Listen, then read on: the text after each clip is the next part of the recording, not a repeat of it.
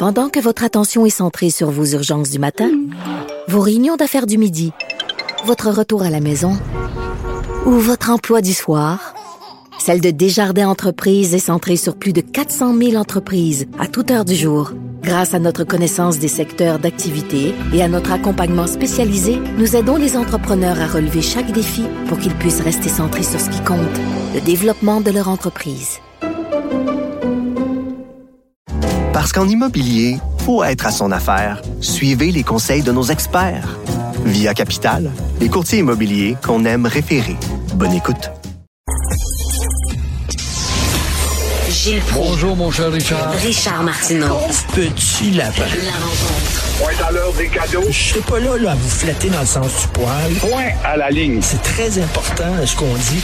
La rencontre pro martineau Gilles, explosion des coûts dans le tunnel Louis-Polyte Lafontaine, ça va coûter un milliard de plus. Pas, pas, pas un million, pas dix millions, pas cent millions, un milliard. Ça, c'est aujourd'hui. Et là, avec le retard dans les travaux, ça va être 2026. Je te parie que ça va être un autre milliard. Et on ne se tanne pas, on se tannera jamais à propos du prix d'un projet du petit gouvernement du Québec ou d'une municipalité d'accès public.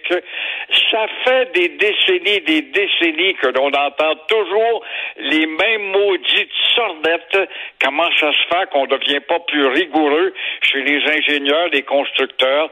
Ça va coûter 500 millions, le fameux tunnel. C'était ça au début. Puis un milliard et demi. Et là, on est rendu justement 2 milliards et demi. Et euh, on sait fort bien qu'en 2026, parce que ça va retarder, ça aura coûté probablement 3 milliards et demi. Alors, il y a de l'ignorance là-dedans, il n'y a pas de doute, dans la formation des évaluateurs. Et alors, il faut imaginer que le tunnel de Québec, combien est-ce qu'il va coûter, lui?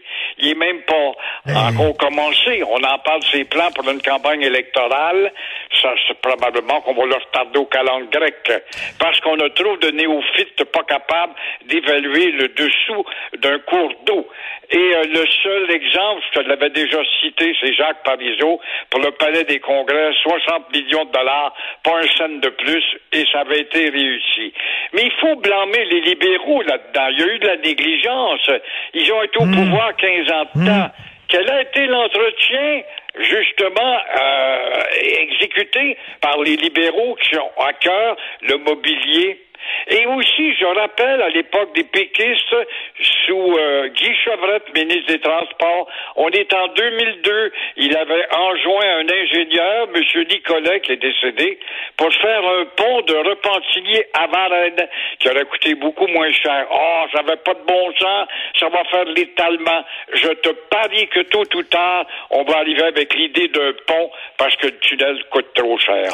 Et en tout cas, si j'étais à Québec, j'y penserais deux fois, hein, parce que c'est bien beau creuser un tunnel, mais il faut en prendre soin. Il faut le rénover de temps en temps, puis ça coûte cher. Exactement. Et moi, en 64, j'étais au micro de CHRC.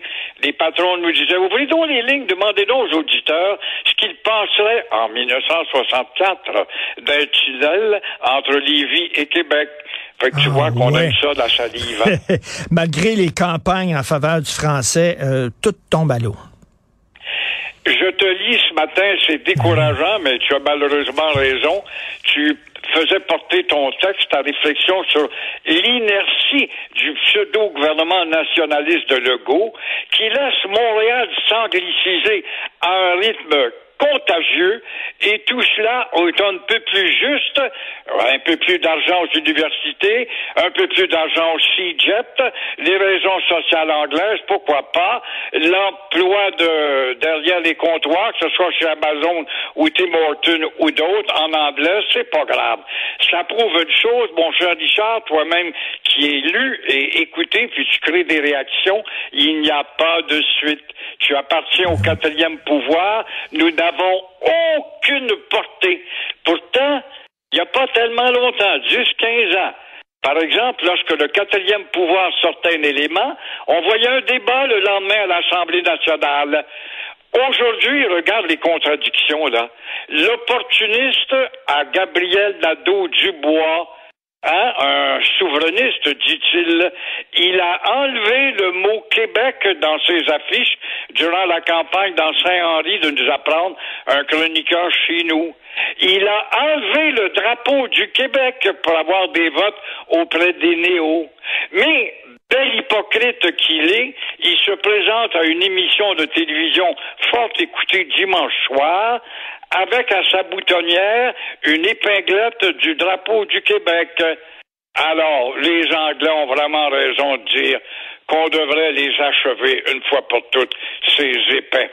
Et en terminant rapidement, euh, Amazon, euh, c'est quoi? là, combien d'emplois ils viennent de sacrer dehors? Euh, là, on congédie beaucoup par les temps qui Oui. courent. Justement, chez Amazon, 9000 personnes hier, 9000 postes en réalité, mais ils sont déjà additionnés à euh, 18 000 postes qui ont eu lieu euh, au mois de janvier. Mais on ne congédie pas, par contre, les livreurs qui débarquent du bateau ou de l'avion hier soir, qui sont au volant le lendemain à livrer in English only des paquets pour Amazon, comme je l'ai vu dimanche moi-même à une porte d'un appartement. Bizarre, la loi 101 ne s'applique pas. Pourtant, euh, Amazon est situé au Québec.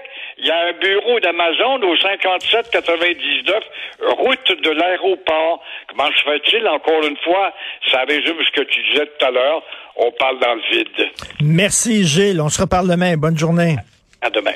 Merci à l'équipe formidable avec qui je travaille. C'était un show, le- j'ai adoré le show aujourd'hui. Les invités, tout roulait bien.